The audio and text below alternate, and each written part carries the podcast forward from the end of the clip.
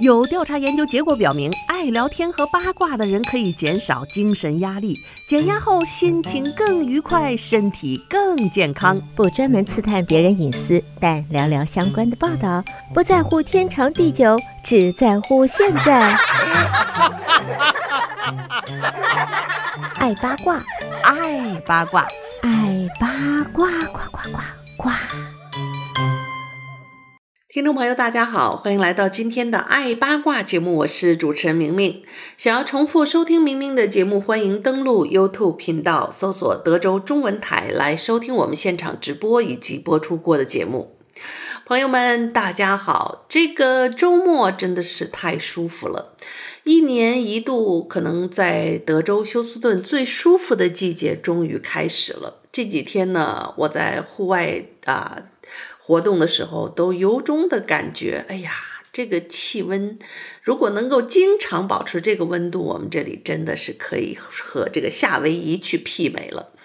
呃，难得的是这样的一个好天气，可能还会一直持续一段时间，基本上。呃，每年休斯顿在冬季寒流没有到来之前，都是一段最舒服的日子。而且我们这些喜欢花花草草的人呢，也会发现后院里久违的玫瑰花啊，或者是这个这个很多夏天已经不开的花，这些天都已经吐露芬芳了。连我这个复花的杜鹃啊，这两天我看也开始星星点点的开花了，还有很多的菊花都是含苞待放。只要这个寒流啊不会过早的到来的话，这个初冬的休斯顿可以说还可以有一次繁花似锦，好吧？那么分享了这个好天气，其实也是提醒大家，在这个周末哈、不要辜负好青春和好天气，在我们还走得动啊、走得了的时候，多出去看看、走走，感受一下大自然的美丽。而且德州的这种温暖舒适，我们天天生活在这儿的人可能没有直接的感觉。其实我们这儿属于湿度比较高的地方，但是如果你此时出门去旅行，你就会感受特别深刻。我几个闺蜜呢，这两天都四处纷飞在旅游啊，然后我们自己在群里面也经常会问怎么样啊？欧洲玩的怎么样啊？哪哪哪玩的怎么样啊？景色是挺美，那真冷。看他们穿个什么什么棉服，然后呢，这个秋叶在有的地方已经是红色、黄色的都有颜色了。那基本上有这种秋色去看的地方，都属于比较冷的。就是你有漂亮的景色看，那气温是真冷啊。然后就说：“哎呀，咱们猴子屯待久了的人呐，真是不适合寒冷的地方。”哎，这个一到特别冷或者是特别干燥的地方，你都会觉得特别不舒服。哎，这就是可能在德州待久了的人都越来越离不开这个地方的原因吧。那么在休斯顿，在德州呢，我们有很多的华人啊，现在也是越来越多的华裔生活在这里。那么在很多从有中国。大陆过来的，有香港、台湾过来的，也有一些其他地方的这个华裔二代移民过来的。总之呢，这个各种各样的地方或者是一个生存的现状，那我们来到美国，到德州的这片土地，无非都是为了找到一个更好的生活，或者是更舒适的生活。可是。呃，这个最近我们就发现啊，有一些人虽然人是生活在美国了，但是很多生活的习惯还是前半生积累的一些生活习惯还是无法改掉。呃，饮食习惯就无所谓啦，我们有好吃的中国城。可是呢，你知道这个这个有一个吃槟榔的这个坏习惯啊。一旦你要是年轻的时候曾经吃惯了，你就似乎是很难再把它放弃了。那么前不久呢，就刚刚有一个三十六岁的年轻的歌手，他就得了口腔癌之后丧生。这件事情呢，在华人媒体上也是上了热搜。那么年纪轻轻三十多岁，又是有歌唱的天赋，就被口腔癌夺去了年轻的生命。那么他在得了癌症之后，在后期的治疗过程当中，由于一直呃在网络上和大家分享他的经历，所以呢，他的离世也是震动了很多的人，同时也让我们再次去关注到了一个这个可能在华人世界里非常熟悉的一个东西，就叫做槟榔。槟榔这个东西呢，很多从台湾来的人也有这样的一个习惯，还有中国的一些南方人也经常有嚼食槟榔的习惯。这个。以前不觉得是个事儿，好像哎，这个就是一个小食品嘛，就是怎么样？我不知道收音机前的听众朋友没有吃过这个槟榔。我呢是无意中吃到过一个类似于槟榔做的，嗯，果干啊，还是糖，就类似于糖的那种东西。哇，天呐，人和人不一样啊，我属于身体。健康但是非常敏感的人，就是我吃一点药都会非常管用，所以我吃一点什么这个感冒药也非常管用，吃一点这槟榔，哇，瞬间啊，我印象中就是就像喝了酒一样的感觉，满脸发红啊，发胀，然后这个口腔和嘴整个这个嗓子这个部位，我觉得就就好像。麻木了一样，我当时就觉得好像话都要讲不出来了。呃，那个东西其实是我，我，我这跟你讲，我这人属于好好奇心害死猫，有时候就是好奇。哎，这个这个槟榔从来没吃过，哎，总是要尝一下，所以呢，当然毒品我是肯定不会尝，因为我我知道那个东西不能尝。但是槟榔呢，大家的印象中就是这么一个东西，就是一个。一个小食品，感觉就是我没有尝它以前，我觉得这个东西好像跟那种啊，我们吃个什么那个硬子啊、话梅呀，感觉跟这个东西没什么两样。所以呢，我吃了之后，当时的感觉就是赶紧就吐出来，然后呢，就就觉得头晕目眩的，然后就赶紧喝水啊、冲啊，就是然后就就这个这个面红耳赤啊、头晕目眩的那么那么一会儿。就那么一块小小的槟榔，哎呦天哪，这这一辈子记忆犹新，所以打死我再也不会尝试这个东西了。那么，对于这个有一些人从小就吃槟榔的人呢，他就不会有这么大的反应，呃，但是呢，他就觉得哎，变成非常享受的一件事儿了。呃，那么大家可能会奇怪了，说，哎，为什么？以前这个槟榔按说也不是一天两天了啊，这个国人有吃它的习惯，那怎么以前没有听说过那么多什么什么口腔癌的这个事件呢？这个事件可能要归功于现代人的这个寿命越来越长了。你想，中国以前都有一句古话叫做“人生七十古来稀”，那个时候就是说一个人活到七十岁都是很少见的了，就不容易的。现在七十岁。八十岁都非常非常正常，大部分的人就是如果没有特殊的疾病，也觉得，呃，活到八十岁不是什么稀奇事儿啊。九十多的就也很多。那么，呃，随着寿命的延长啊，那么这个嚼槟榔的后遗症就显现出来了，所以就会产生口腔癌。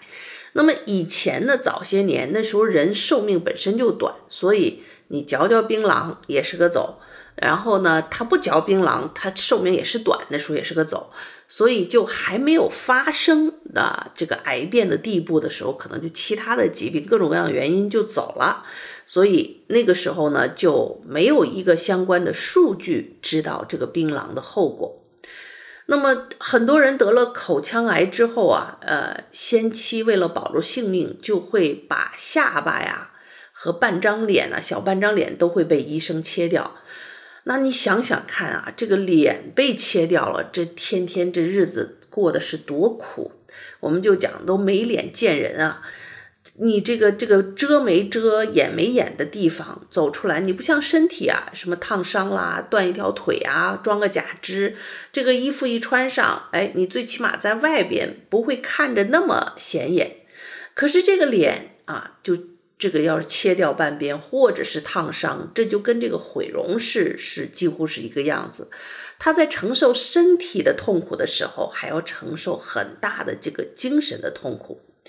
那么，在这个《零零七大破天幕杀机》里面，有个特工的情况是这样：为了避免被俘虏，他嚼碎了嘴里藏的一个剧毒的胶囊，结果呢，人没死，反而被毒药腐蚀掉大半边脸，最后不得不做了一个钛合金的假下巴，就变成那个看上去，呃，这个有点像外星人的那个感觉。当时你会觉得这些危险大概只存在于电影当中吧？可是现实当中，随着这个人的寿命的延长，以及槟榔造成的这个口腔癌的数量越来越多，现实当中由于得了口腔癌，被被进行了割脸，这样做一个脸部的这个手术的人是越来越多。呃，那么由于患了罹患了口腔癌之后，肿瘤组织侵犯了面部牙床，还有下颌骨，所以不得不做手术。为了保命呢，就把这个脸部和下颌的一些部位就切除了。有的人呢情况比较轻啊，只有面部的组织被侵犯；那有的人比较严重啊，从牙齿、下巴都被了呃这个啊癌细胞侵蚀。那么最严重的时候，有的患者还要切掉部分舌头，甚至是喉咙啊，然后呢，再从大腿中啊割下一些肌肉填回到口腔里。哎呀，可是这个外科医生的技术再高明，这填填补补，哎，这跟这个缝补丁一样，缝回来的这个恢复成什么样子，或者是说能不能恢复你正常的一个口腔的功能？大家别忘了，这个脸被。手术切掉以后，不光是能不能看的问题，我们这一张嘴太重要了。除了用说话，最重要的是我们的口腹之欲都在这个嘴啊。一旦得了这个口腔癌，做了相关的手术之后，你可能连吃东西都没法吃，这这是一个非常大的折磨呀！啊，在这样的一个时候，我们就讲说，为什么？到现在为止，这槟榔已经被证实和口腔癌有密切的关系，可是它还被当成是一个零食，当成一个可以流通的这个食物啊，或者是什么在市场上去流通。呃，据说当年汉武帝发兵这个征南南越的时候，士兵就尝试过，那个时候是士兵用槟榔啊解决。这个部队当中的一些疾病，等到了南北朝呢，槟榔就开始作为贡品，在上层社会当中流通，并且引发了一小当时的风潮。这就有点像中国那个时候清代啊，什么早期那个鸦片是一样。你知道，所有这些让人上瘾的东西，槟榔也好，鸦片也好啊，美国现在这是大麻，他们都有异曲同工之效。呃。相当长的时间呢，这个就是因为槟榔吃起来也是会让人上瘾的，在很长一段时间内，人们都把槟榔称为四大难药之一。那么从三国时代以来呢，就很多医书也记载了它有消食啊、去虫啊、除胀的功效。总之呢，在这些古籍当中能够看得到的有关槟榔的记载，当时还是大部分是一些正面的、积极的作用。除此之外呢，槟榔果中还有大量的生物碱，它在体内水解之后，会和大脑中的某一些受体来结合，就会让人产生这种兴奋、愉快的感觉。所以它的作用机制啊，就跟烟草类的这种让人上瘾的这种东西是类似的。呃，有的人说初次尝试会不舒服，但适应之后就会逐渐的习惯，并且慢慢的呃越来越喜欢，就成瘾了。除了那个早年时期，就是达官显贵们非常流行这些槟榔以外呢，当年的嘉庆皇帝甚至直接把这个槟榔啊写在折子上，啊这样的一个御批里边说：“唯槟榔一项，朕时常服用，每次随贡啊这个成进。”呃，可以说这倒不是说这个当时这个嘉庆皇帝就。啊，能够多长寿，但是，呃，可见当时他们整个这个从皇帝到大臣们之间食用这个槟榔已经是非常常见的事情了。那么，现代的科学研究会对这个槟榔里的一些生物碱呐、致癌的物质啊有一些更深入的研究。但那个时代古古代的那人整个寿命就很短，所以在他们还没有呃发现这个槟榔是会带来什么口腔癌啊、什么癌症之前。呃，你想，呢早年得一场肺病啊，感感个冒，咳嗽一下叫肺痨，没有抗生素啊，很多人就就这样离世了。所以对他们来讲呢，槟榔的什么什么癌症啊、后作用啊，还没等看得到啊，生命就很短暂，就已经消逝了。所以这是当年也包括古籍里为什么在槟榔的记载上一直没有很多负面的内容的一个原因之一吧。好，听众朋友，您正在收听到的是德州中文台的《爱八卦》节目，我是主持人们，呃，主持人明明。让我们稍事休息片刻，欢迎继续收听今天的《爱八卦》节目。好，听众朋友，欢迎继续收听德州中文台的《爱八卦》节目，我是主持人明明。在上半段节目里，跟大家聊了聊这个槟榔的这个话题啊。这个槟榔现在刚刚一个三十六岁的歌手啊，得了口腔癌。去世啊，那么他就是由于常年呃这个吃槟榔造成的，呃，那么我们上半节呃节目介绍了这个槟榔在古代呢也是一个非常 popular、非常普遍的一个呃食品，甚至在嘉庆皇帝呢上贡都需要这个各地来提供这样的一个贡品。我说过，我第一次吃槟榔的头晕目眩啊，然后脸红，这个心跳，然后嘴部都是这种麻痹的一个状况，我是反应非常厉害的，所以赶紧吐出来，再也打死也不会再尝试这东西。但是据说呢，这个东西，哎，一开始不舒服，时间久了，据说你就就可以接受它了。这就跟喝酒那个酒量一样，是慢慢就练出来了哈。呃，那么。现代呢，人们的寿命已经是越来越延长了，所以呢，现在社会槟榔的副作用慢慢就可以显现出来了。尤其是这个在槟榔的干果比较风靡的，像中国的湖南一带，情况就是非常的夸张。以前呢，槟榔熬制的过程会用到石灰水等等这些强碱，再加上粗纤维对口腔黏膜的持久损伤。它的腐蚀刺激性就更严重，那么慢慢呢，这个口腔就是新伤加旧伤，腐蚀呢加刺激，久而久之，口腔的黏膜细胞的癌变啊，就慢慢的这个提上了日程。其实呢，癌细胞在体内可能会呃埋藏的十年啊以上，可能才会发病，所以。这个槟榔呢，你嚼它也不会是马上就得癌症，而是多年以后啊，这个癌细胞在你身体啊，可能免疫力低下呀，有机会的时候，突然就会变成这种几何级数字的增长，发生癌变。早在一九九二年呢，就有科学家在研究后发现了槟榔和口腔鳞状细胞癌之间的高度的关联性。那么，中国国内的卫生工作者也之后在湖南啊、湘潭这些地方发现了高于全国平均水平的口腔癌的发病率。到了二零零三年，世卫组织更是把它列为了一级的致癌物。那么，这个级别有多夸张呢？你知道吗？这个槟榔，它一级致癌物并列的东西有黄曲霉素啊、乙醛啊、强无机酸物啊。马兜铃酸啊，个个都是特别严重的这种致癌的物质啊！想想这个槟榔现在跟他们是一齐的呀，一级的致癌物啊。那么，为什么现在这么一个厉害的致癌物，却是久久的就禁不掉呢？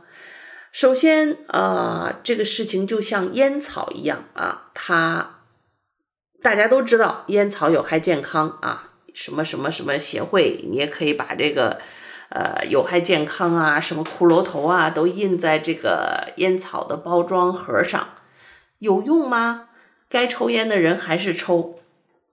他对于这种说不是毒药，我今天吃了，明天就就死，马上就就出现生命危险的人，他光享受它的益处了。那么，对于多年之后累积产生的可能。他们就视而不见啊！很多人人没有我们想象的那么理智啊，很多人在诱惑面前就选择了欺负。呃，那么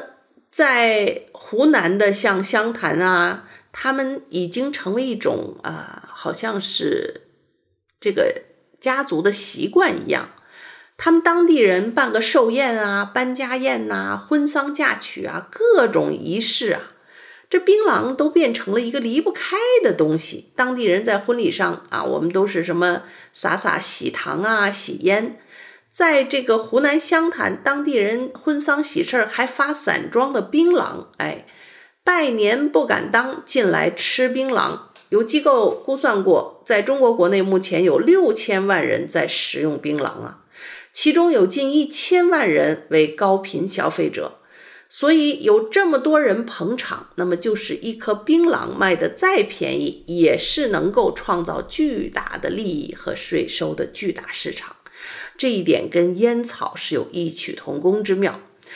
他们创造了巨额的税收和收入，还有各个商人的利益。所以呢，这些既得利益者就会去游说这个商、这个商家或者是法律的这个制定。制定者啊，希望能够通融，不要把这一块市场给他们关闭。那么，从二零一一年到二零一八年，中国的槟榔产业的产值已经从五百五十八亿元增长到了七百八十一亿元，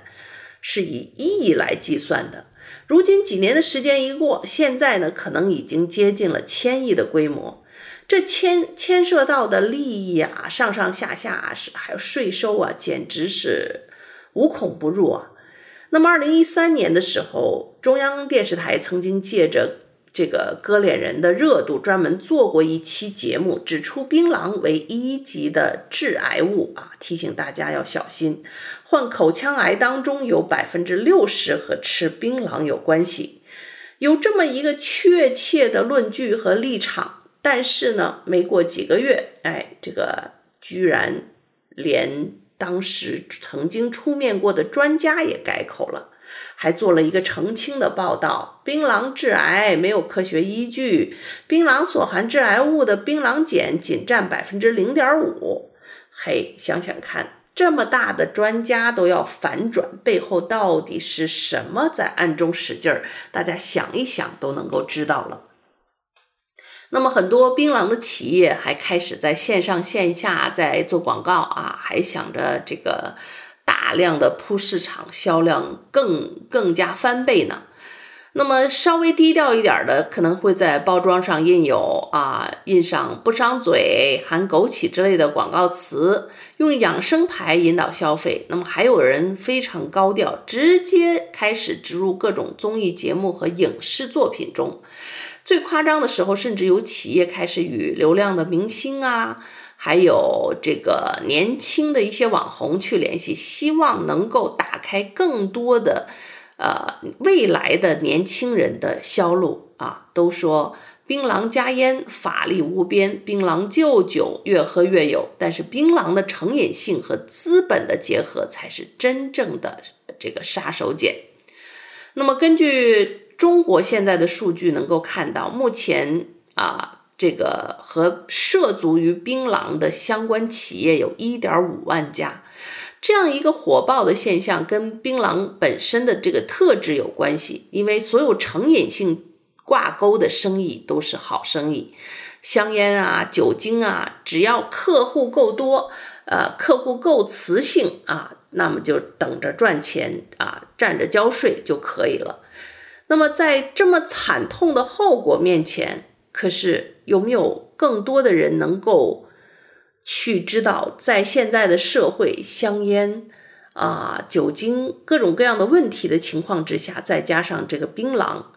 我们到底是应该做一个理智的消费者、理智的这个管理者，还是说作为一个？呃，睁一只眼闭一只眼，以税收和收入为主的商人逐利的目的呢？在过去的十二年里，在中国长沙五家医院的口腔癌病例呈现迅速的一个增长的趋势，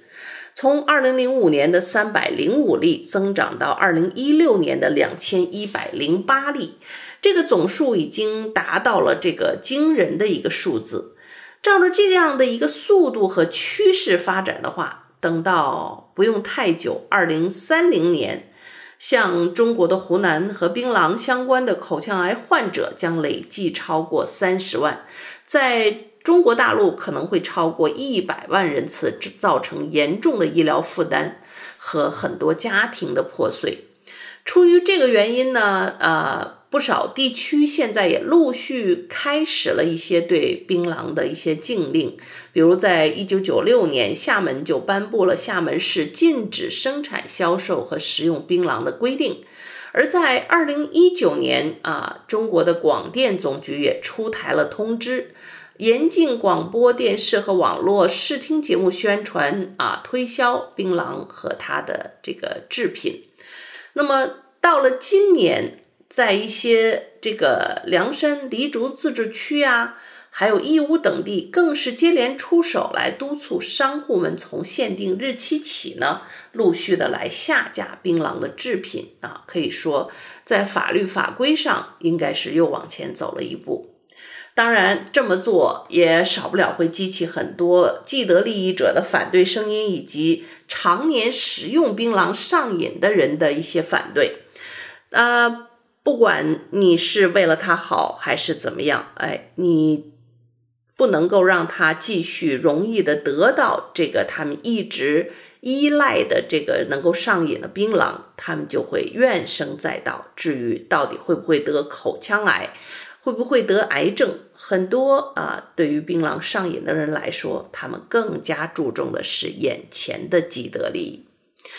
这看了以后，真的也是让人非常的心酸啊啊！那么，如果收音机前的朋友身边和自己的家人有这个喜欢槟榔的习惯的话，哈，大家还是考虑再三吧。好的，听众朋友，由于时间的原因，今天的爱八卦就到这，和你说一声再见了。祝大家有一个愉快的周末生活，我们下周一同一时间再会。